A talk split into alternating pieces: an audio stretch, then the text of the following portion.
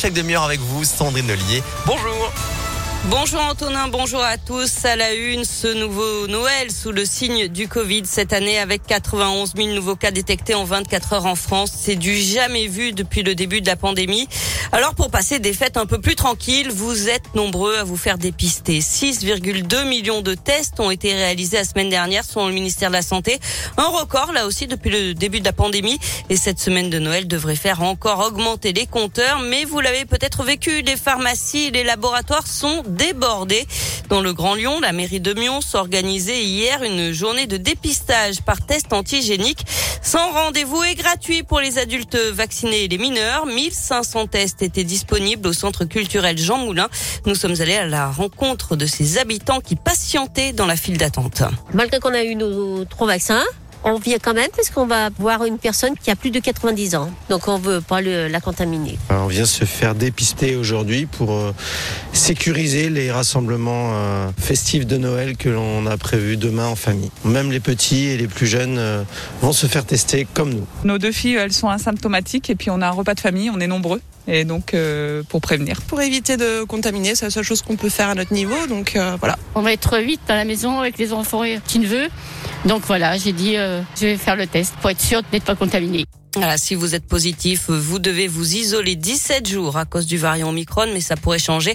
Le ministre de la Santé, Olivier Véran, annonce vouloir réduire ce délai probablement dès le début de la semaine prochaine. Le but, c'est d'éviter une paralysie de la société. Puis on rappelle respecter les gestes barrières, même pendant ces fêtes de Noël, et penser à aérer à 10 minutes toutes les heures.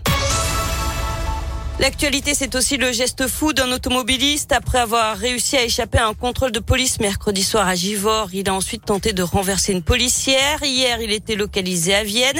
Il a de nouveau pris la fuite. Il a percuté un véhicule de police, direction Lyon, en prenant tous les risques. Sa course folle se termine à Saint-Fond où il percute un véhicule de la BAC. Puis quelques mètres plus loin, il renverse volontairement une mère et sa fille qui traversaient la route. Heureusement, selon le progrès, leurs jours ne sont pas en danger. Le forcené a lui été interpellé après avoir tenté de s'enfuir à pied. Le conducteur suspecté d'avoir mortellement renversé un homme de 88 ans avant-hier à Lyon a été laissé libre à l'issue de sa garde à vue. L'enquête préliminaire ouverte après ce drame à la Pardieu se poursuit. Le contrôle d'alcoolémie et de stupéfiants s'est révélé négatif. Et puis un mot des prévisions de bison futé pour ce week-end de Noël. Vert aujourd'hui et demain dans les deux sens. Ce sera orange dimanche dans le sens des départs. On passe au sport avec du basket. Joli cadeau de Noël pour l'Asvel qui s'est offert un exploit en Euroleague avec une victoire 84 à 82 face aux Turcs du Fenerbahçe. Du foot, ça bouge à l'OL. Bruno Chéroux remplace Juninho au poste de conseiller technique et directeur du recrutement pour euh, l'équipe masculine et l'équipe féminine.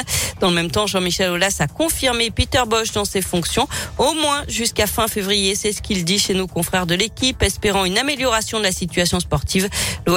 Seulement 13e de Ligue 1 à l'issue des matchs allés. Et puis on connaît désormais la date du derby retour. OL AS Saint-Etienne.